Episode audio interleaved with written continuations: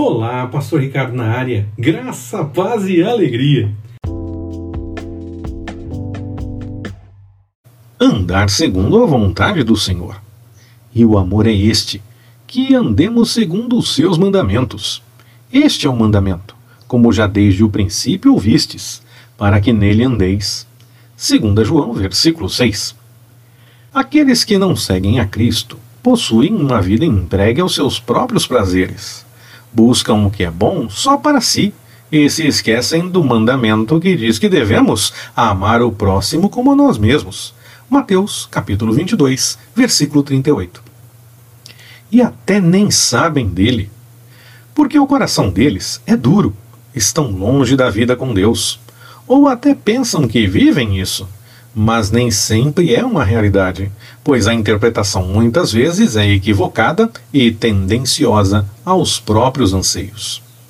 Mas nós, que aprendemos de Cristo, não podemos ser assim. Isso se de fato aprendemos dele. Nesse ponto, precisamos parar e pensar. Temos buscado a vontade do Senhor para a nossa vida ou adaptamos os nossos desejos para cobrar do Senhor o que entendemos ser sua promessa.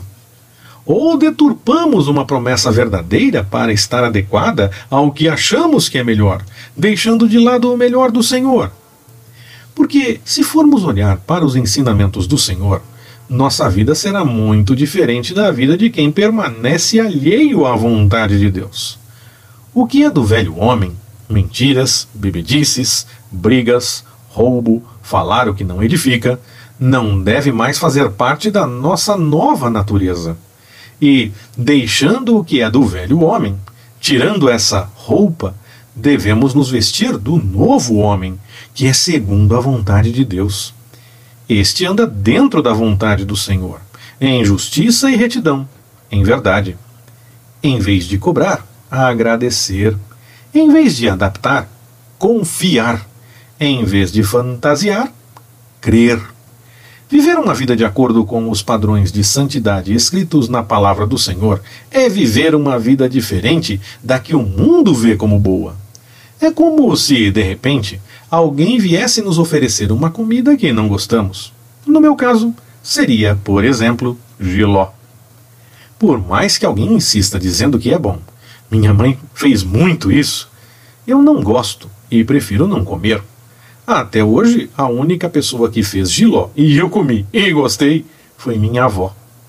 Por mais que alguém venha me dizer que eu sou careta, que eu deveria viver dentro de alguns padrões que o mundo vê como bom e deixar de lado a vontade do Senhor, eu prefiro continuar sendo careta. E se alguém que não vive os padrões do Senhor quiser me dizer que a interpretação que tenho está errada, é claro que não vou dar razão logo de cara. Vou avaliar e reter o que é bom. Pois se a pessoa não quer isso para si, pode ter interpretado as coisas de forma superficial, como muitos acham que interpretamos as coisas por buscar viver ao máximo as coisas da fé em nossa prática de vida. Se alguém me oferecer giló, eu prefiro não comer giló e observar os padrões de Deus. Segundo o que diz a palavra, é o melhor Pois o Senhor conhece o caminho dos justos, mas o caminho dos ímpios perecerá. Salmo 1, 6. Que bom é viver como o Senhor quer